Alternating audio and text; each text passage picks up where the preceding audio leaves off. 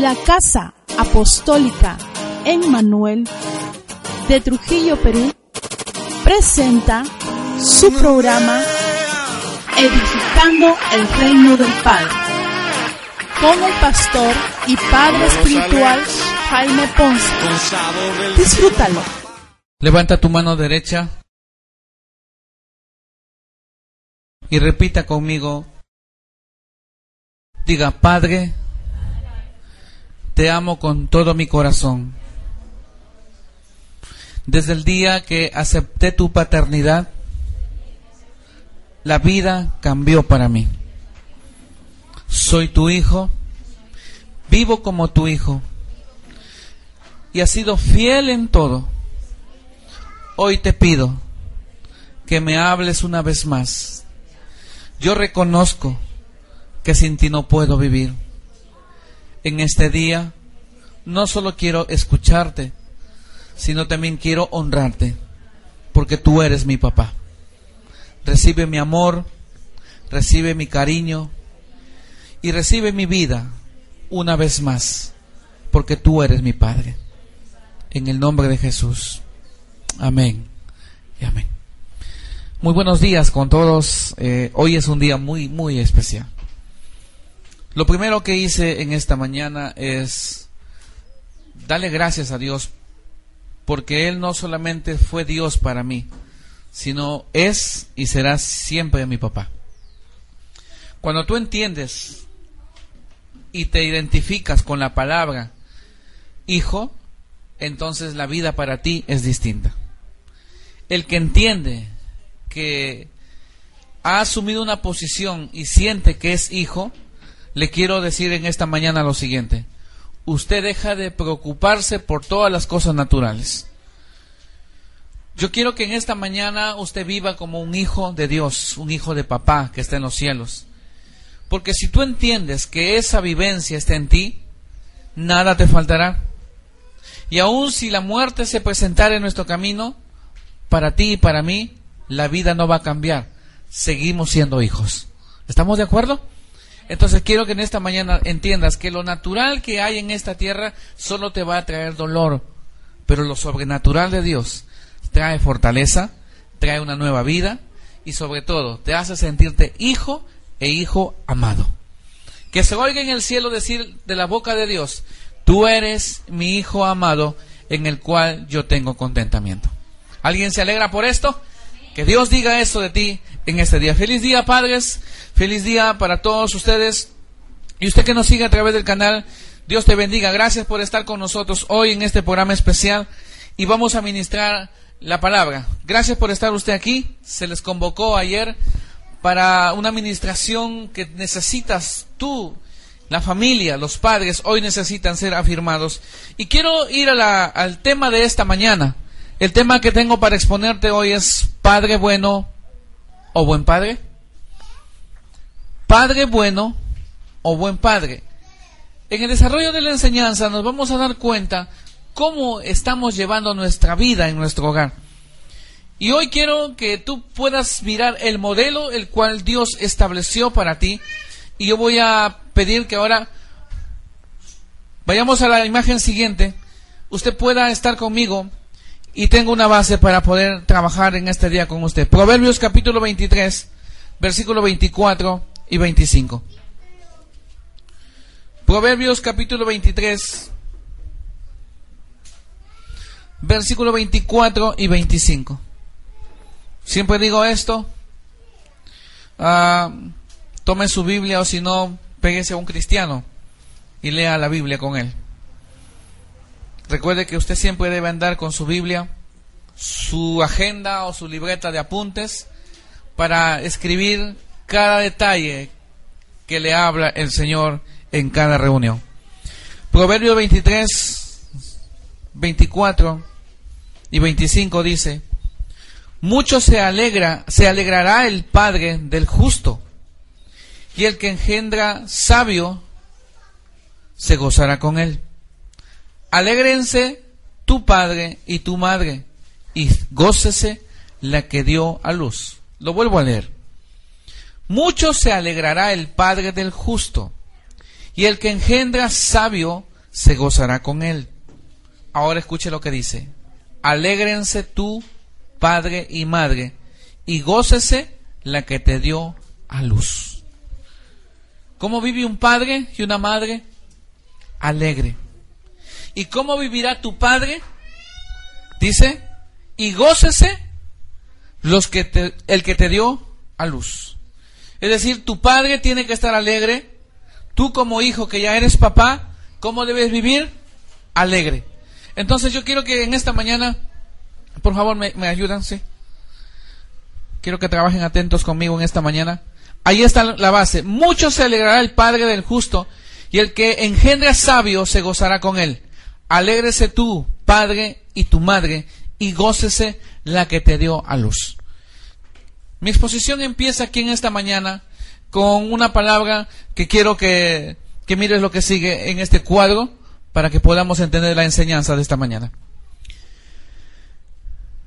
Hay una realidad preocupante hoy en día que me voy a tomar aquí unos 10 minutos para explicarte cómo está viviendo nuestra sociedad. ¿Por qué no podemos ver que los padres se alegren? ¿Por qué no podemos mirar que los hijos alegren a los padres? Hoy es un buen día para poder estar juntos en familia. Pero no quiero que sea una reunión más donde nos sentamos a comer algo agradable y después cada uno vaya a hacer su vida como le parece. La familia vive bien los 365 días. Alguien dígame amén, por favor. Ahora, ¿cuál es la realidad preocupante?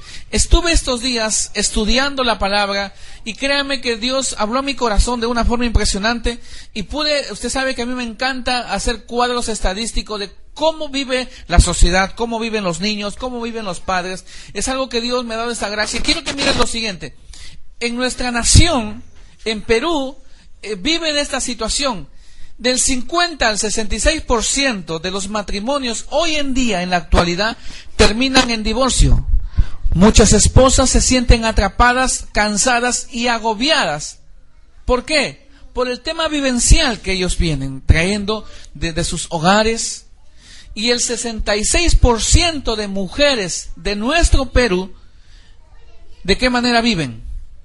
Atrapadas, cansadas, agobiadas que lo único que se escucha en sus bocas es quiero divorciarme. Es una realidad muy preocupante de las cuales hoy tú y yo tenemos que hacer algo por nuestra sociedad, por tu familia. De repente tu hermano, tu primo, tu tío ya es casado, o de repente usted, o usted que me está siguiendo a través del canal, es su situación, está viviendo como atrapado, cansado y agobiado, y está sumándote a la cantidad de la mitad más uno, esto no es mitad más uno. Ya es el 66% de matrimonios que están terminando como divorciados. Número dos, el 39% por debajo de los 18 años viven en una casa sin papá. Aproximadamente la mitad de estos no han visto a su padre en el último año. Impresionante, ¿verdad? ¿Cuánto? El 39% hice un balance, eh, eh, he tratado de sacar algunas cosas nada más de cuadros estadísticos que he estado investigando de todas las entidades que se encargan de hacer estas investigaciones. Y el 25% de nuestros niños, escuche, de nuestros niños viven en casa con su padre, pero pasan menos de una hora al día con su papá. ¿Acaso no es una realidad preocupante? No es asunto de que los padres solamente sean proveedores. No es asunto que nos preocupemos por pagar lo, que los hijos necesitan. El 25% de esos niños que están en casa con sus papás, solo una hora están con ellos. Y mi esposa tiene una, una, palabra que a mí me encantó cuando escuché y estábamos hablando ya de nuestro matrimonio con, con nuestro hijo. Nuestro tiempo que le demos a ellos debe ser un tiempo de calidad. No que estemos una hora, dos, o todo el día, sino que nuestro tiempo que estemos con nuestros hijos debe ser un tiempo de calidad. Diga conmigo, tiempo de calidad. Avance por favor el siguiente cuadro. Hoy no tengo toda la mañana, pero quiero hacer las pautas. Cuatro, un millón de niñas, ojo, un millón de niñas salen embarazadas cada año y la mitad de estas abortarán gracias a quienes? A los padres irresponsables. ¿Cuánto? Un millón de niñas. ¿Qué va a pasar? Salen embarazadas. ¿Por qué? Primero, por la ausencia de un padre. Salen embarazadas sencillamente porque pasan una hora con su papá y ese tiempo no es de calidad. O su padre está de viaje, o su padre está ausente. Yo lo felicito a usted como papá. Un buen trabajador, un buen profesional, una persona que siempre está en la casa que no falte nada. Pero eso no es el papá. Si usted cree que porque hacemos estas cosas nos deben hoy felicitar por ser padres, Dios le dice, eso no es ser papá. Porque los cuadros estadísticos me dicen que un millón de niñas van a salir embarazadas o salen embarazadas cada año y la mitad de estas abortarán. ¿Gracias a quiénes? A sus padres. Lo primero que una niña comete un error y de repente sale embarazada, ¿qué es lo que dice el papá? ¿Qué es lo que dice la mamá? Lo primero que dice, tú no vas a tener a este niño. O la pareja dice, yo no quiero que tengas ese niño. Mire, del error como haya venido alguien, Dios lo va a encauzar para hacer una bendición. Nadie está aquí porque vino al azar. Usted y yo estamos aquí de la forma que hayamos venido. Aunque no te hayan deseado tus padres, pero Dios te trajo hasta aquí para demostrarte que Él te ama, que Él es tu Padre. Y aunque no tengas papá y aunque no tengas mamá, la Biblia me dice, con todo te recogerá Jehová. ¿Alguien se alegra por esta palabra? Mire lo que sigue. Punto 5. Las tres cuartas partes de estas, de este millón, tendrán más de cinco novios. Preocupante, ¿verdad? Cinco novios y o varios maridos. ¿Por qué? Solo buscando una imagen, escucha esto, buscando una imagen paterna adecuada de un marido. ¿Me estoy explicando? ¿Por qué se casan estas, este tipo de personas que salieron embarazadas?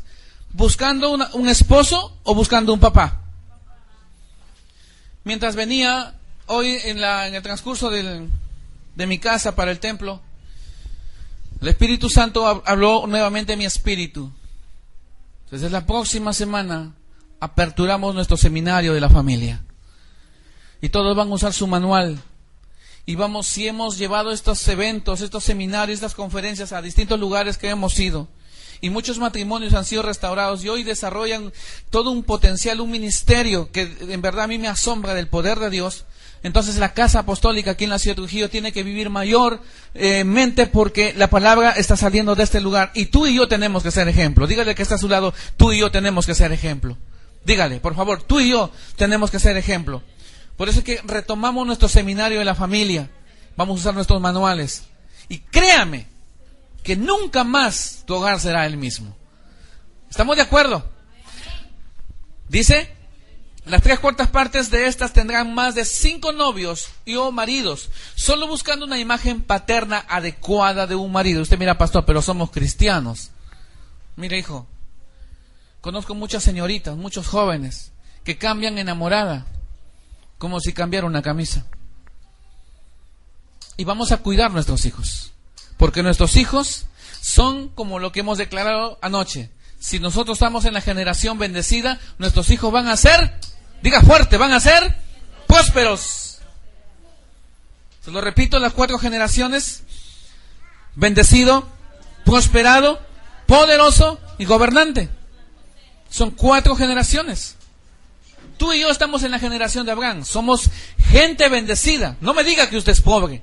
No me diga que no tiene. Pero nuestros hijos van a vivir prosperados.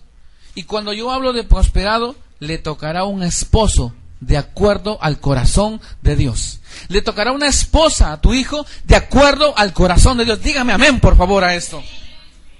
Este día no es un día para festejar solamente porque llegó el Día del Padre, sino es el día para poder reflexionar y meditar qué estamos haciendo de nuestra familia. Día del Padre no es sinónimo de un buen restaurante, un buen regalo. Día del Padre es ver lo que tú vas a ver en el siguiente cuadro. ¿Qué significa ser papá? Siguiente punto, punto 6. una parte de estas se suicidarán o terminarán siendo asesinadas o golpeadas en alguna etapa temprana de su vida. ¿Acaso no lo miramos en la televisión todos los días? ¿Qué vemos? Dice, se van a suicidar, terminarán siendo asesinadas o golpeadas. ¿Por qué cree que existe ahora el Ministerio de la Mujer? ¿Por qué existe la demuna? ¿Porque se le ocurrió al gobierno crear esto?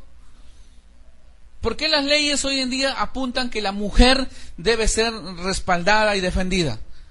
Porque la cultura machista hoy en día está haciendo mucho daño. Pero vive Jehová, que la palabra es la que está trayendo cambios en los matrimonios. La palabra está restaurando los esposos. La palabra está restaurando el corazón de una esposa. La palabra está restaurando el corazón de un papá. La Biblia me ha enseñado una cosa. Donde no hay un padre, esa casa está en maldición. Eso está en el libro de Malaquías donde no hay un padre, ese hogar está en maldición. Y hoy tenemos que decirle al Señor, sigue trabajando en el corazón del esposo que es papá, siga trabajando en el corazón de todos los hijos, para que esa eh, institución que creó Dios vivamos como dice Malaquías, y Él hará volver el corazón de los padres hacia los hijos y de los hijos hacia los padres. Tengo un versículo grabado en mi corazón por el mismo nombre que llevamos de, este ministerio, la visión que es restaurar. Dice Eclesiastés 3:15, y Dios restaura lo que pasó. No sé cómo fue tu papá, no sé cómo fue mamá, no sé cómo fueron los hijos, pero lo único que yo te digo es que Dios restaura lo que pasó. No importa cuántos errores haya cometido, no importa el tipo de hijo que te tocó, yo solo creo lo que me dice la palabra Eclesiastés 3:15. Y Dios restaura lo que pasó. Dígale que está a su lado. Dios restaura todo lo que te pasó. Vamos, declara esa palabra sobre lo que están a tu lado y usted que me siga a través del canal. Y Dios restaura todo lo que te pasó, dile. ¿Le puedes decir una vez más? Mírale a los ojos, dile. Y Dios restaura todo lo que te pasó. Sigamos el siguiente cuadro. Mira lo que viene en este momento. ¿Quién es un padre? Porque si yo quiero hablar de un buen padre o un padre bueno, yo tengo que definir quién es un padre. Entonces, ¿quién es un padre? Mira lo que dice la escritura, no lo digo yo. Esto es un padre. Padre es el que engendra. Padre, el que transmite el ADN. Nosotros hemos dicho lo siguiente. Mira, le voy a enseñar algo que tenemos que sacar de la cultura. Padre es aquel que te ha criado, hemos dicho, ¿verdad? ¿Y por qué hemos quitado del lugar y la posición que debe tener el verdadero papá? ¿Por qué decimos, no, él no es tu papá, ella no es tu mamá, yo soy tu mamá porque yo te he criado? ¿Eso piensa Dios? Hoy le vamos a pedir perdón a Dios por lo siguiente. Usted de repente ha criado a alguien y ha sido un papá para él o para ella. Pero padre es aquel que engendra. Yo te pregunto, ¿tú lo engendraste? No, tú lo has criado. Tú lo has criado, lo has educado. Y no te quito el derecho, no te quito la honra, no te quito nada de eso, por el contrario, yo te felicito. Pero si queremos ver hogares restaurados, si queremos ver padres restaurados, devolvámosles a ellos y digámosles, Dios va a restaurar tu corazón. Y dejen de estar pensando, ay no, yo soy tu papá, él no es tu papá. Saque ese concepto equivocado, porque la Biblia me dice, padre es quién? El que engendra. Y usted y yo hemos hecho esto. Este hombre te engañó, que se vaya. Ahora yo soy tu papá. ¿Y cómo crecen esos chicos? Anoche le enseñé algo. Prueba que usted no pasa herencia que deja a sus hijos. Eso fue lo que nos dijo anoche Dios. Prueba que tú no quieres enfrentar, prueba que tú no quieres eh, decir, está bien, está difícil, pero yo creo que voy a pasar, Señor, en tu nombre. Si tú no decides pasarlo, tomas otra opción, esa prueba se lo dejas a tus hijos y harán lo mismo que tú. Entonces yo te digo, tú no amas a tus hijos. Entonces cambiemos una mentalidad en este día. No, que yo soy tu papá, olvídate de él, porque él no es tu papá. ¿Cuántos creen en la restauración? Y si yo creo en la restauración, yo debo darle lugar al papá verdadero, al papá que engendró, y decirle, tú eres el papá, y sabes qué, yo creo que la palabra va a transformar tu corazón, Dios te va a levantar y vas a asumir tu posición. No importa los errores que has cometido, pero Dios restaura lo que pasó, dice Eclesiastes 3.15. Así que si usted ha sido partícipe, o tiene una hija, o tiene hijos que ha, ha, cuidado todo este tiempo, y usted dice, no, yo soy su papá, olvídate de él, usted se está saliendo del orden de la palabra. Porque padre es padre. Diga, padre es padre. Y no existe la palabra inventada por la cultura. Yo soy padre y madre. Muchas veces usted nos lo dice, yo he sido papá y mamá para mi hijo y todavía lo decimos llorando. Porque no hemos entendido la palabra. Dios diseñó a dos personas, a uno lo hizo papá para engendrar. Si tú me dices, yo soy papá y mamá de mi hijo, pregunta, ¿tú lo engendraste? No, tú lo has concebido. Porque si bien es cierto, el siguiente punto dice, el padre transmite el ADN, usted es el depósito del hijo. El padre es lo que pone todo lo que ha de ser, carácter, modo de vida, todo pone el papá. Usted solo es el recipiente. Si no, mire la vida de María. ¿Acaso Jesús fue como María? ¿Cómo fue Jesús? Fue como su papá. Entonces, el padre pone el ADN y el hijo camina conforme es el papá. Entonces, no solo el padre engendra, sino el Padre transmite el ADN. Me estoy explicando en esta mañana. Punto número tres, estoy volando con la hora. El Padre da identidad. El Padre te reconoce. El Padre dice, yo te he engendrado. Y cuando yo hablo de, de identidad, el Padre te da un nombre. El Padre te da un nombre. El Padre te dice quién eres, te da un nombre, te da un apellido.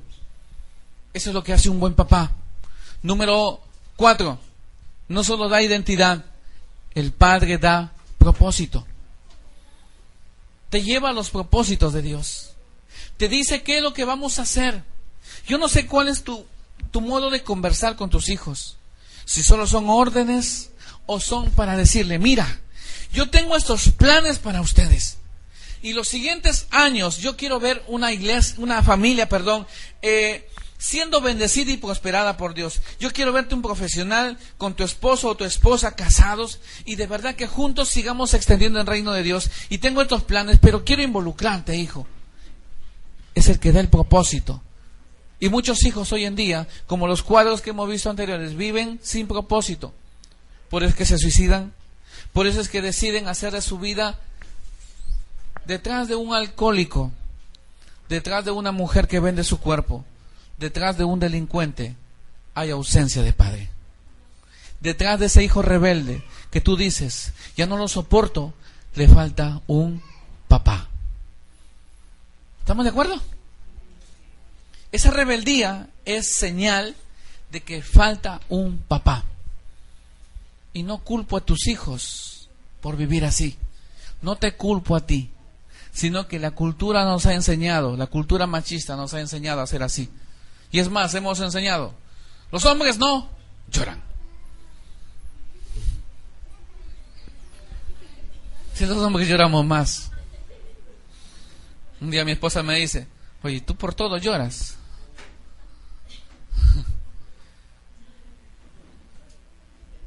Dígame, que los hombres no lloran. Pero hemos enseñado a los hijos. Y, no llores, porque los hombres no lloran. No, todos hemos sido diseñados para llorar. Cuando Dios te toca, ¿acaso no lloramos? Entonces, yo quiero que entiendas que ser un buen papá es aquel que engendra, el que transmite el ADN, el que da la identidad, el que da propósito. Número cinco, el que nutre no el que desnutre, el que nutre. Por eso su pastor está así, ¿verdad? Dígame, ¿te ha faltado palabra en esta casa? ¿Cuándo Dios te ha dejado sin alimento? Y de los dos tipos de alimentos. Desde que has entrado a esta casa ministerial, dime, ¿alguna vez Dios no te habló a tu corazón? Dime, de las veces que estás congregando en esta casa ministerial, ¿alguna vez Dios no te ha nutrido? Dios no ha usado mi vida para darte el alimento y para que seas lo que eres ahora, una mujer de conquista, una mujer que lo veo que se para y canta y ahora y bendice. ¿Acaso Dios no, no te ha nutrido? ¿Qué significa nutrir? Dar un alimento que me da crecimiento, que me da fuerza. Eso hace la palabra. Pero la palabra no viene sola. Dios usa al hombre de Dios, que es el Padre espiritual. Hay tres tipos de padres. El Dios que está en los cielos, que es nuestro papá, el Padre natural y el Padre espiritual. Y los tres se merecen honra. ¿Estamos de acuerdo? No solo nutre, sino cuida. Está pendiente de lo que dice, de lo que hace, a dónde va. Y ahora usted se va a dar cuenta qué significa entonces, pastor, ser buen padre con padre bueno. Porque padre bueno suena un término muy bonito, muy interesante, y la verdad muchos quisiéramos ser padres buenos, que nuestros hijos nos digan, mi padre es bien bueno. Pero ¿por qué dicen eso ellos? Y vamos a, avanzar al siguiente cuadro. Mira lo que tengo una pregunta para ti. ¿Será lo mismo un buen será lo mismo un padre bueno con un buen padre? Usted me dice no. Y si le sacara acá y me respondiera, ¿por qué piensa usted que padre bueno es uno y buen padre es otro. Entonces, hoy quiero, en los siguientes minutos que nos restan, los 15 minutos, explicarle rápidamente qué significa ser padre bueno y ser un buen padre. Y al final usted se va a identificar, ah, yo soy esto. Y si eres buen padre, dirás esto. Y si eres padre bueno, tendrás que responder al Señor hoy, pero algo tenemos que hacer. Avanza, por favor. Mira, ¿qué significa esto? ¿Quién es un padre bueno? Número uno, el que da todo. ¿Se identifica usted con eso? ¿Acaso es malo eso? ¿Es malo darle todo a nuestros hijos? No, no es malo. Pero también tenemos que enseñarles que tienen que ganarse su bendición.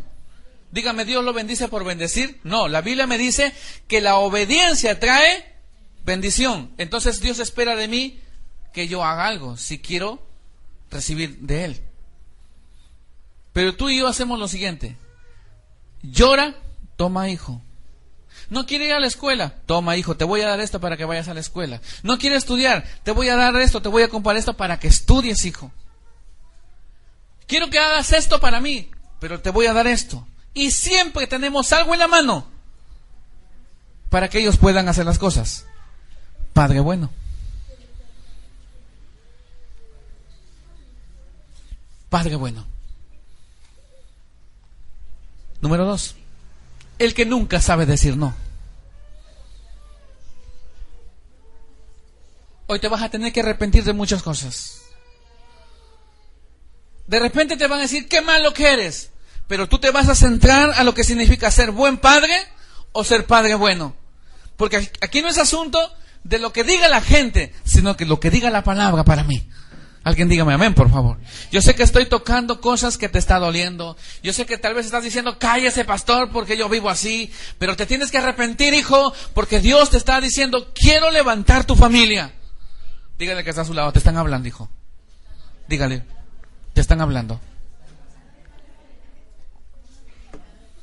Ok. El que nunca sabe decir no. Tú para que no llore le dices, ya hijito, está bien. Papá, quiero ir al internet. No, ya vaya, hijo. Nunca le decimos, no. Tercero, el que siempre consiente. Padres consentidores. Se tira al suelo y dice, ya hijo, ya, por favor, levántate. Tiene que ir en la tarde al colegio y dice que tiene una reunión, ya déjalo que vaya. Sabes que se equivocó, pero nunca dices nada, lo consientes. Eres tan permisible. Cuando entremos al curso de la familia, usted se va a dar cuenta que hay padres despóticos, padres permisibles, padres autoritarios. Mejor se lo dejo para el día que los voy a explicar. Pero va a encontrar usted de, de, una conducta que encontramos en la iglesia. Ahora ya se da cuenta por qué su pastor es así con su hijo Jonathan. jala por este lado, suelta por acá, pero mantenemos un equilibrio. Porque si no, ellos son distintos a las generaciones que nosotros hemos vivido. Un niño de cuatro años y dice que ya tiene enamorada. Un niño de cuatro años dice que ya la besó a una niña.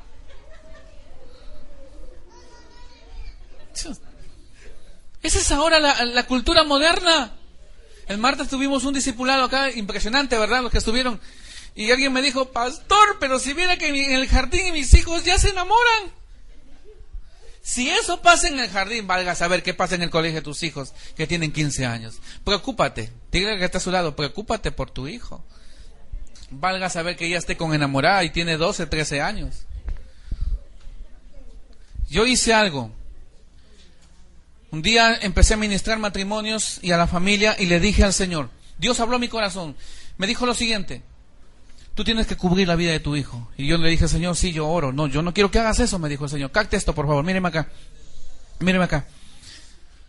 El Señor me dijo lo siguiente, la forma como tú puedas cuidar a tu hijo es lo siguiente, esta debe ser tu oración y una declaración. Cuando él esté descansando o salga ora de la siguiente manera, Padre, pon enemistad con la persona que en su corazón despierte todo lo que se, le saque de la voluntad tuya, pon enemistad. Esa es mi oración mía. Si tú quieres tomar ese modelo, hazlo eso. Y me he dado resultados, porque yo le he dicho a Jonathan, mi hijo, si solo fuera un padre natural, tal vez me, me podrás mentir pero Dios te dio la gracia de que tu padre sea pastor y hay dos cosas fuertes en mi espíritu. Dios me ha dado revelación y me ha dado discernimiento. Así que si tú pretendes engañarme, padre natural, tal vez me engañes, pero el Espíritu de Dios hablará a mi corazón. Mira, este está así. Entonces yo vendré y te reclamaré porque papá habla a mi corazón. Ay, no quiero ser hijo suyo, entonces. Entonces, ¿qué son ustedes? Quiero que miren lo siguiente. Si usted se siente hijo en esta casa, entonces el Padre me va a mostrar cuándo tú estás caminando bien y cuándo tú estás caminando mal. Entonces, sigamos avanzando. El que siempre consciente. ¿Cuántos creen que Dios nos está hablando en este día? Número cuatro, nunca corrige. Se portó mal, ya déjalo. Pobrecito, pobrecito tu hijo. Porque la Biblia dice, el padre que no corrige a su hijo, más adelante será su vergüenza. Se va a morir. ¿Por qué no lo corriges? Bueno, usted sabe que Dios es Dios perfecto, ¿verdad?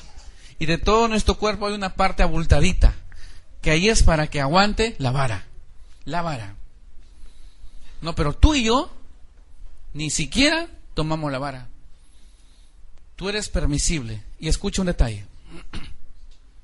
Hoy tu hijo se tira al suelo, grita, hace bulla, y tú dices, ya pobrecito, y le compras el chocolate. Cuando tenga ocho años, que ya habla, no te sorprendas que hará lo mismo, con la diferencia que ahora habla. Y lo mismo que hace de dos a tres años, lo hará cuando tenga diez. ¿La diferencia cuál es? Ningún hijo.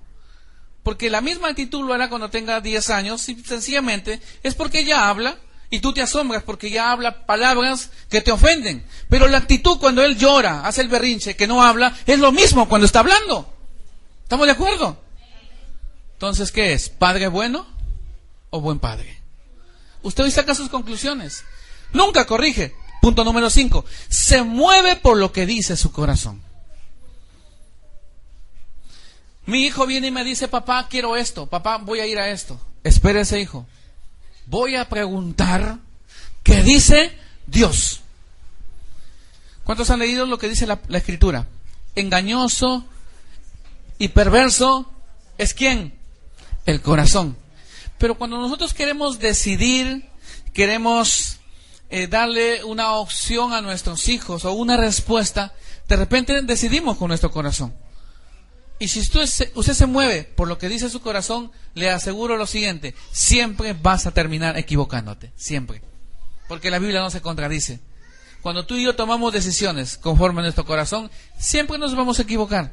Pero cuando decidimos conforme dice Dios a través de su escritura y consultamos lo que está pasando, entonces Dios será bueno. Y lo que tal vez te parezca malo en ese momento, Dios dice, eso es bueno Pero lo que a ti te parece bueno, Dios dice, eso es malo. Diga conmigo. No siempre, diga, no siempre, lo malo será bueno. No siempre, lo bueno será malo. ¿Me estoy explicando? ¿Por qué digo esto? Porque muchas veces a lo malo tú y yo le decimos bueno. Y a todo lo que es bueno le llamamos malo. Vamos ahora, dijo, ay, tengo sueño, papá. Sigamos, me está ganando la hora. Me quedan 10 minutos. 6. Es manipulado por sus hijos. Si tú me dejas ir al internet, papá, yo barro la casa. Si tú me dejas ir a, mis amigos, yo hoy cocino. Si tú me dejas hacer esto, yo lo hago. ¿Qué significa eso? ¿Padre bueno o buen padre? Yo no sé cómo está el modelo de vida para ti. Pero cuando un padre o una madre da una orden, los hijos solo tienen que obedecer. La Biblia me ha dicho, hijos, obedeced a vuestros padres. ¿En quién? En el Señor. Porque como hijos también no podemos eh, aceptar que mi padre me diga, ya, vamos a tomar un par de cervezas y toma conmigo. Pero si usted está amando a Dios, usted no va a decir, pero la Biblia dice, pastor, que los hijos obedezcamos a vuestros padres. La diferencia está que Dios sabía que alguien iba a cuestionar esto, que su padre le diga a su hijo, hoy es día el padre, bien celebra conmigo, salud hijo. Ah, pero la escritura me dice, hijos, obedeced a vuestros padres. Si no hubiera nada, toma con tu papá. Pero como dice, hijos, obedeced a vuestros padres en, en el Señor. Entonces, todo lo que atente con la integridad y la santidad con el Señor, tú dirás, no papá, perdóname, yo te amo mucho, te respeto, pero en eso sí no estoy de acuerdo. Cada uno va a escoger su forma de pensar, de accionar, pero nosotros tomaremos acciones conforme la palabra diga. Si yo amo a Dios, soy cristiano y, ministro la, la alabanza en la iglesia y mi hijo me sale con otra línea, ¿usted qué cree que voy a hacer? ¿Me estoy explicando? Tenemos que marcar la diferencia. Número siete, no desarrolla su autoridad. ¿Por qué los padres no tienen autoridad? Simple. Si usted viene a este lugar y no se sujeta a su pastor, permítame decirle lo siguiente, sus hijos no lo van a obedecer. Si tu pastor te da una orden y a ti te interesa la opinión que diga tu pastor. Tu pastor te dice, ven a las 10, tú vienes a las 11. Tu pastor te dice, ven mañana y tú no vienes. Y tu pastor te da una orden. Ah, pastor, ve a tu casa y dale una orden. Y aunque le pegues a tus hijos para que te obedezcan, tal vez te van a obedecer porque le has castigado. Pero internamente nunca te obedecieron. Simplemente es una obligación. Si tú quieres tener autoridad, tienes que aprender a sujetarte. Así de simple. Si usted en esta mañana decide hacer sus cosas por su propia cuenta, en la consejería que usted viene y me dice, necesito consejería, pastor, y te voy a preguntar, ¿estás sujetándote a tu pastor? ¿Te sujetas a tu padre espiritual? ¿Obedece lo que te dice tu padre espiritual? No. Entonces, ¿qué me vienes a reclamar? ¿Por qué me pides consejería cuando tú no obedeces? El diablo dirá, está dándole órdenes a sus hijos. Cuando él ni siquiera obedece a la voz de su Padre Espiritual y menos obedece a Dios. ¿Alguien me está entendiendo? Entonces, si tú quieres que tus hijos te obedezcan, empiece tú, empieza usted obedeciendo. ¿Estamos de acuerdo? Punto 8. Sus hijos están contentos con este modelo de padre. ¿Quién no quisiera tener ese papá? Por eso dicen los hijos, mi papá es bueno, mi papá es bueno. Ah, ¿por qué yo le voy a preguntar? ¿Y por qué dices que tu papá es bueno? Porque mi papá me compra la tablet, porque mi papá me da el celular, porque mi papá siempre recarga mi teléfono, porque mi papá siempre me deja ir a internet, porque mi papá siempre me deja llegar a la hora que quiero. Arrepientas en esta mañana, hijo. Porque el modelo bíblico me dice que en una casa hay normas, en una casa hay reglas. Y si usted no aprende esas reglas hoy, el día que te cases, tus hijos te harán lo mismo. ¿Me estoy explicando? Dios me formó. Y estoy enseñándole a mi hijo eso, estoy enseñando a la iglesia. Y yo no quiero este modelo de padre bueno. Entonces usted mira, pastor, estoy terminando. Pastor, ¿qué significa ser buen padre? ¿O es lo mismo ser padre bueno con buen padre? Por favor, avance el siguiente cuadro. Mire, ¿qué significa un buen padre? Y aquí tú y yo vamos a, estar identificados o tal vez accionar en esta mañana. ¿Qué, ¿Quién es un buen padre? ¿Lo puede leer conmigo? Número uno, ¿quién es un buen padre? El que establece el diseño de Dios en su familia. Número uno es el que establece el diseño de Dios en su familia. No está diciéndole, hijo, vas a ser médico, hijo, vas a ser arquitecto, hijo, vas a tener que trabajar para que te compre la casa y el auto. No está su prioridad en eso. El buen padre está diciendo, quiero enseñarte cuál es el diseño que tiene Dios para la familia. Y usted me dirá, pastor, ¿y cuál es el diseño de Dios? Dios diseñó un hogar para vivir en el poder del acuerdo. Dios diseñó un hogar para tener un altar familiar. Dios diseñó un hogar para que todos vivamos unidos, eh, dándole la gloria y la honra a través de los principios que Él nos ha enseñado. Pero tenemos que decirle a nuestros hijos que hay un diseño. No vivas en tu casa como te enseñó papá y mamá cuando no tenían a Cristo.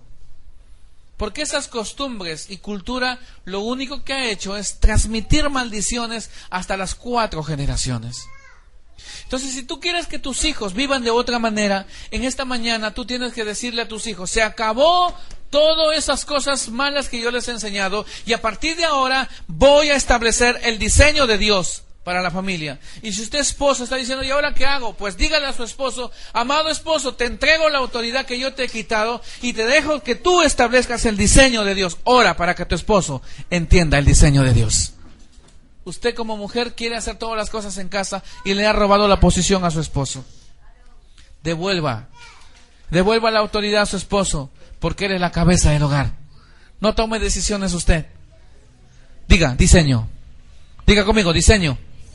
Número dos, ¿quién es un buen padre? El que es un sacerdote en su familia. ¿Qué hacía un sacerdote? Presentaba el sacrificio ante Dios por los pecados de la gente. ¿Y qué hace un sacerdote? Tal vez ya no hacemos sacrificio de derramamiento de sangre, pero sí hacemos lo siguiente. Llamamos a nuestros hijos y los llevamos ante la presencia de Dios y le decimos, Padre, si hemos pecado, perdónanos, pero no haga lo que hizo Job. Yo admiro a Job por todo lo que vivió, pero Job tuvo un error. La Biblia dice que fue un hombre justo y todo eso. Pero ¿sabe cuál fue el error de Job? Dice, y él hacía sacrificios por sus hijos por si acaso hubieran pecado. Ese no es el orden. El orden es, yo voy a ver a mis hijos. ¿Cómo está usted? ¿Pecó, no pecó? Averiguar. No es que tú vengas a orar a la iglesia y decir, Padre, cuida a Juanita donde se encuentre, Señor. De repente ya tenga enamorado. Padre, de repente ya esté haciendo cosas. Padre, yo te pido. Deja de hacer eso, hijo. Ese es solo un punto de inicio. Ve y busca a tu hijo. Ve y búscalos y habla con ellos. ¿Sabe qué hizo Mardoqueo cuando Esther estaba en el palacio? La Biblia dice que hizo cuatro cosas. Vaya rápido libro de Esther. Cuatro cosas hizo Mardoqueo. Eso no está aquí en el POI, pero quiero que miren rapidito. Cuatro cosas hizo Mardoqueo. Esther capítulo 2, versículo 11. Ya estaba en el palacio la reina, eh, estaba Esther para ser reina. Y cuatro cosas hizo Mardoqueo que determinaron que su Esther entre al palacio. Y si tú quieres que tus hijos entren siempre en la presencia de Dios, haz estas cuatro cosas. Subrayalo, por favor. Esther 2.11. Número uno, y cada día. Subraya la palabra y cada día. No dejando un día. O no una vez a la semana te preocupes por ello. Cada día. Subraya eso. Y cada día, Mardoqueo. Luego aparece el siguiente verbo. Se paseaba delante del patio de la casa de las mujeres. La palabra pasear no es que se iba de vacaciones, sino que se iba, dice, a buscar y en el patio estaba dando vueltas. Hijo, te doy un consejo. Date una vuelta por el colegio de tus hijos. Date una vuelta por la universidad y encontrarás lo que ellos están haciendo. Ay, pastor, pero ya están grandes. Ah. ¿Quién inventó eso? Yo le he dicho a mi hijo, yo voy a su colegio y como papá a la puerta lo abrazo y le doy un beso porque soy su padre. Y porque yo no vivo en este mundo natural. A mí no me interesa lo que la gente diga. A mí lo que me interesa es lo que Dios diga de mí. Ay, no, que mi hijito ya no quiere que yo me acompañe.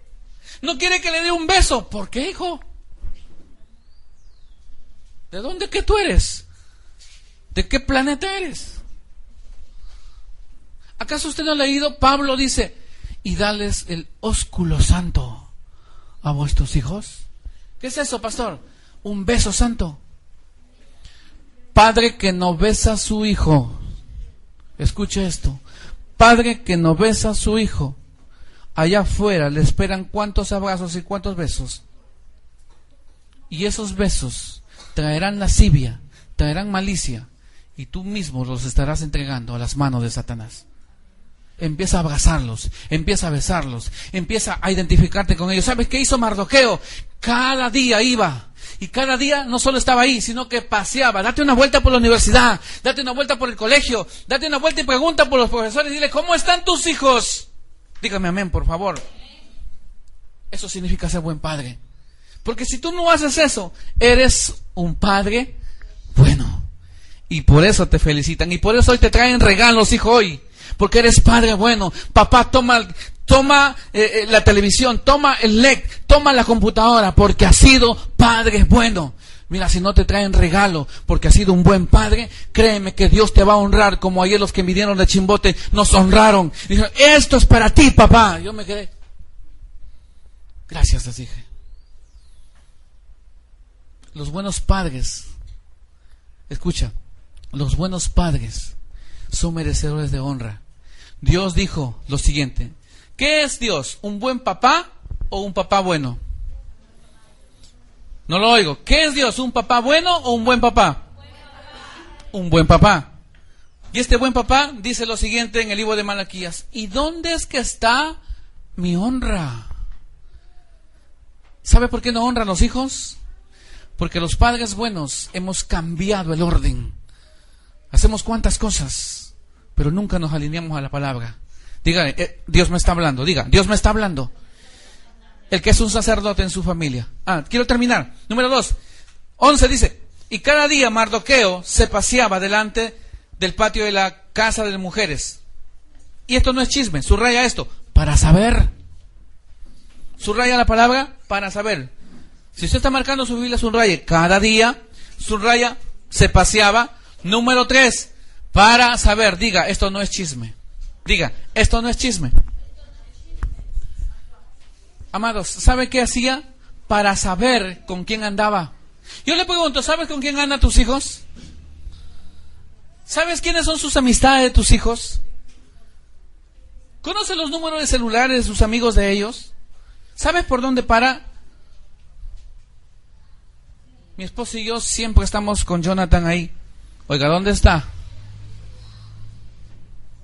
Mire, ya son las dos y cuarto. ¿Y dónde es que usted se encuentra? Papá, estoy en el, en el micro. Mañana te voy a recoger. Y yo he ido a recogerlo a mi hijo. A veces le digo, estoy en la puerta del colegio. Sí, papá, ya voy. Yo no sé si tuvo planes o no. Pero lo arruiné lo que quería tal vez hacer. Pero estoy cuidando de mi hijo. Y usted me dice, pastor, ya eso es ridículo ir a recogerle a los hijos. Entonces déjalos, pues hijo. Y no vengas a decirme, a buscar una, cita con tu pastor y digas, ¿qué hago con mi hijo? Lo estás buscando. Te preocupas cada día. ¿Cuántos ahora van a dejar de traer esta carga y van a traer bendición a la casa ministerial? Subraya lo final, para saber cómo le iba a Esther. Y final dice, y cómo la trataban. Y cómo la trataban. Yo te pregunto, ¿cómo tratan los profesores, cómo tratan los compañeros a tus hijos. Tú no los tocas, tú no los insultas, pero el enamorado le pega. Tú no los corriges, que el enamorado está ahí, que le da órdenes. Diga, esa cultura tiene que salir. Diga, diga, esa cultura tiene que salir. Yo no le pego a mi hijo. No voy a permitir que un hijo del diablo venga y le pegue a mi hijo. Pero tú tienes que tener autoridad. Si usted tiene autoridad, entonces me está diciendo, es que yo me sujeto a usted, pastor. Usted es mi papá. ¿Cuántos reconocen la paternidad de Dios en nuestra vida hacia ustedes en este lugar? Somos sus padres. Somos sus padres. Pastora, prepárese porque hoy nos llevan a almorzar. Somos los, los padres hoy. El que, punto 3, estoy terminando. El que corrige a sus hijos. Ese es un buen padre. ¿Qué significa el que corrige a sus hijos? Significa, la palabra corregir apunta a esto, significa estorbar el pecado. La palabra corregir significa estorbar el pecado, mijo. Tú sabes que está haciendo lo que no debe hacer y tú lo permites. Estorba el pecado. ¿Sabe por qué Manuel anda en conflicto a veces? Porque desde que la conozco hasta hoy dice, no me importa lo que digan, pero si yo cierro mis ojos, le estorbé el pecado a la gente. Y yo comparto eso con ella. Mi función aquí número uno es estorbar tu pecado, hijo. Porque sé que si sigues pecando te vas a ir al infierno.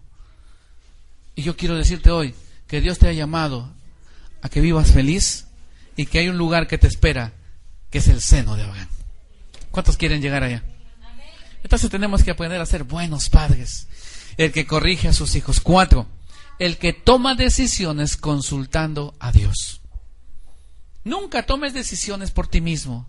Un buen papá es el que toma decisiones consultando a Dios. Cuando su hijo le dice, quiero que me dé permiso para esto, esperes hijo, voy a consultar con Dios. Voy a hablar con Dios. Y te garantizo lo siguiente, si Dios dice que es tu papá, te va a responder. ¿Me puede decir amén, por favor? Punto 5. Establece la visión en cada hijo. Una cosa es, es muy distinto el punto 1 con el punto 5. El que establece el diseño de Dios. Pero el punto 5 es, establece la visión en cada, no sé cuántos hijos tengas, pero tómate el tiempo de decirle, si tú le dices a tu hijo A, a tu otro hijo no le digas que es B. A tu otro hijo no le digas que es C. Y al cuarto hijo no le digas que es D. Si al primer hijo le has dicho que es A, al segundo tienes que decirle que es A. Al tercero tienes que decirle que es A. Al cuarto A. Hasta el décimo, doce hijos que tengas, todos tienen que recibir el mismo trato, el mismo lenguaje y la misma enseñanza. Pero tú y yo hacemos lo que hizo el padre Isaí. Samuel vino a ungir al nuevo rey y de repente Isaí saca a sus siete hijos, ¿no? Sus siete hijos que estaban en el ejército. Y Dios le dice a Samuel, hey Samuel, no te guíes por lo que miran tus ojos. Y de repente le dice Samuel a, Isaí, ¿no tienes otro hijo? Sí, allá en los campos. ¿Qué estaba haciendo Isaí? Haciendo diferencia de sus hijos. Hombres que cometieron errores, que tuvieron grandes ministerios. Número uno, David, el hombre que tocó el corazón de Dios, fue un buen rey, fue un buen músico, fue un buen siervo, pero fue un desastre de padre. ¿Sí? ¿Por qué? Porque un hijo violó a su hermana. El otro hijo mató al hermano. Pero fue la consecuencia de su pecado. Y así viven los hogares. Entre hermanos viven peleándose. Tal vez eres buen siervo, buen ministro, canta bien, toca bien, predica bien, tiene un buen ministerio, pero en tu casa eres un desastre. Eso fue David. ¿Sabe? El profeta Samuel, el hombre que fue juez, el que ungía a la gente, hizo todo lo correcto, pero sus hijos no fueron lo que él esperaba. Los hijos del sacerdote Elí, un hombre que ministraba la unción, de repente los hijos entraban al altar las veces que querían. Tomaban el aceite y dice la Biblia que presentaron un fuego extraño. ¿Y cómo terminaron sus hijos? ¿Me lo dice, por favor, para que sepa qué va a pasar con tus hijos si no decides corregirlos? ¿Cómo terminó? Dice. Y de repente vino la mano de Dios y en el momento murieron. ¿Sabes cuál era el pecado de los hijos? Venían al altar, tomaban el aceite de la unción. Vamos a trasladar eso al siglo XXI. Venían al altar y dice ahí que andaban con las mujeres del pueblo a vía pública. Es decir, yo jamás te voy a permitir que me vengas tu hijo me diga, pastor, le presento a mi enamorada. Pasa el otro mes y me digas, pastor, te presento a mi otra enamorada. Pastor, mira, yo no sé qué haré, pero lo voy a corregir. Porque yo no pretendo ser como Elí. El sacerdote Elí permitió que sus hijos estén con las mujeres del pueblo y él nunca dijo nada. ¿Sabe cómo murió Elí? La historia dice que murió desnucado. Yo no sé cómo morirá usted si no decide corregir, pero tanto padres y hijos, Dios estableció modelos y algo tenemos que hacer hoy. ¿Cuántos quieren ser buenos padres? Eso está bueno. Terminamos. Punto número 6. Nos preparamos que vamos a orar y nos vamos para casa. 6. Es el que cuida. Es el que nutre. Y esto es lo que me encanta. El que levanta. No el que hunde. ¿Cuántas veces nuestros hijos han cometido errores? Antes de hablar de estos hijos, le pregunto a usted, ¿cuántas veces cometió errores usted? Te doy una lista ahora, o te doy una hoja y un papel o un lápiz y escríbeme todos los errores que hayas cometido durante estos siete días que pasaron. No hablemos del año pasado. Y tal vez nos falte espacio. Te pregunto, ¿cuántas veces Dios te ha criticado y te ha dicho, no quiero saber nada de ti? Ninguna. Ahora lo mira usted como papá. ¿Cuántas veces tus hijos se han equivocado y le has dicho, bueno para nada, eres un burro, no quiero saber nada de ti, se acabó, se acabó, se acabó y se acabó y terminaste de arruinarlo. Esos somos nosotros. Pero sin embargo, Él es el modelo de buen papá para mí y me dice, cuando tú caes, yo desciendo donde estoy, te tomo la mano y juntos nos levantamos. Ese es un buen papá. Tus hijos van a fallar como tu pastor falló una y otra vez. Antes de asumir el ministerio pastoral, cometí muchos errores. En una oportunidad sentí que nunca más levantaría mi vida. Y quise ver la mano de mi pastor, quise ver la mano de mis líderes, y lo único que encontré es, ese hombre nunca más va a levantar. Ese hombre lo despreciamos por lo que es. Y yo llorando en el suelo decía, Señor, se acabó la vida para mí. Y de repente Dios vino. Así como me había internado, salía un día de la oficina y me llevaba caminando sin rumbo. Terminé en un parque de primavera, postrado de rodillas en medio de toda la gente y me dijo, yo te amo.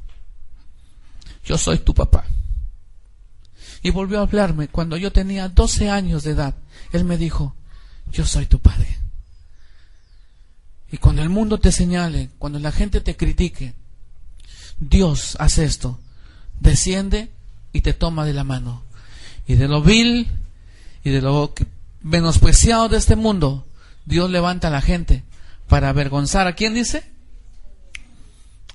A aquel que se cree sabio. Ese es un buen papá, el que levanta. Que si tus hijos se caen, algún momento se van a caer. No es que estén profetizando, sino que la Biblia dice que los jóvenes se cansan y flaquean. Pero algo tenemos que hacer. Tenemos que levantarlos, no humillarlos, no terminar de hundirlos. No que ya cometió un error y que tu hijo comete un error y ¿qué haces tú? Dios va a ministrar tu corazón hoy. Una cosa es corregir, pero otra cosa es cuando tus hijos cometen errores, ¿qué hace tu mano? No estoy diciendo que no corrijas. Una cosa es cuando tus hijos cometen un error, cuando tú les has advertido, vienen llorando y ¿qué haces tú? Agarras la vara, agarras el palo y le das más encima. ¿Eso es correcto? No, ellos están buscando que alguien los ayude. Y eso hace un buen papá. Un buen papá enseña y transmite seguridad. Escoge tú en esta mañana qué es lo que quieres ser. Nos vamos para casa. ¿Quieres ser un buen padre? ¿O quieres ser un papá bueno? Póngase de pie, quiero orar por usted. Que en este día podamos reflexionar, quiero orar Quiero ministrar tu corazón. Nos quedan solo 5, 8 minutos para cerrar esta transmisión.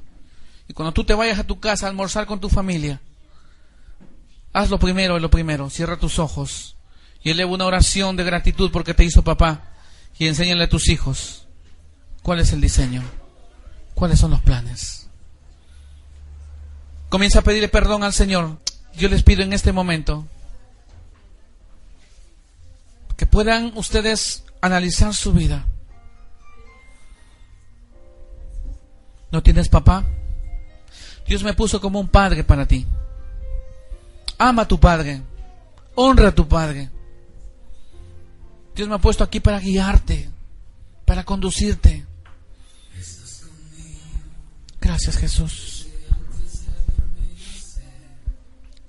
Antes de irnos, vamos a darle gracias por papá Dios.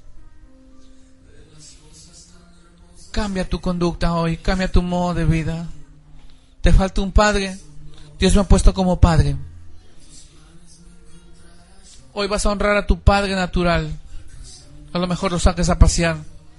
Pero también le digo a usted, Dios le ha dado dos pastores que son sus padres también. Y no los olviden. Hoy yo bendigo y honro a Carolina. Vino temprano me dice, pastor, feliz día papá. Y dejó un regalo en mis manos. te bendigo, Carolina. En los días que hemos aprendido a conocerte, los pocos días que has llegado, te has identificado con esta, este ministerio, con esta visión. Y has honrado. Tal vez no conoces mi historia, pero me gustó algo que tú dijiste. En usted está la palabra. Te honro, hija, hoy. Mire, yo no estoy buscando cosas para mí estoy haciendo de que tu vida sea bendecida. Aprenda a honrar a sus padres. Yo me levanté temprano y honré a mi papá natural hoy. Señor, yo bendigo a cada hijo que está aquí. Yo bendigo a cada uno de ellos. Si fueron padres buenos, decidimos hoy, Señor, cambiarnos al equipo ganador. Un buen papá. Y muchas veces por ser buenos papás no nos van a querer, Señor. Porque siempre les decimos la verdad. Porque estorbamos el pecado. Pero ahí tenemos que mantenernos. Estoy terminando. Diga conmigo. Diga, amado Dios. Diga, amado Dios. No lo oigo. Diga, amado Dios. Perdóname. Porque he sido un padre bueno. No he corregido lo que he tenido que corregir. He sido permisible. Yo te pido que me perdones. Pero a partir de ahora, Padre, yo decido ser un Padre, Señor, que pueda estar alineado a la palabra. Y eso tú le llamas un buen papá. Hoy asumo mi posición. No dejaré que me manipulen Voy a unir a mi familia. Voy a ser el sacerdote. Voy a levantar mi hogar. Señor, en este día, sana mi corazón. Sana mi familia. Sana la indiferencia que hay en mi hogar. Restaura mi casa. Restaura mi matrimonio. Restaura la vida con mis hijos. Yo te pido, Padre, que hoy hagas un milagro en mi familia. Hoy quiero ver un milagro en mi hogar, en mis hijos. Señor, yo renuncio, diga, yo renuncio a toda indiferencia. Yo renuncio a todo pleito. Yo renuncio a toda escasez. Yo renuncio a toda mentira. Y llamo a tu bendición. Llamo tu palabra que se establezca en mi hogar. Declaro que los próximos días que vienen viviré como un hijo tuyo. A partir de ahora me declaro bendecido, prosperado, poderoso y la cuarta generación gobernante. Así vivirá, diga, así vivirá mis cuatro generaciones. Yo lo declaro en el nombre de Jesús. Amén.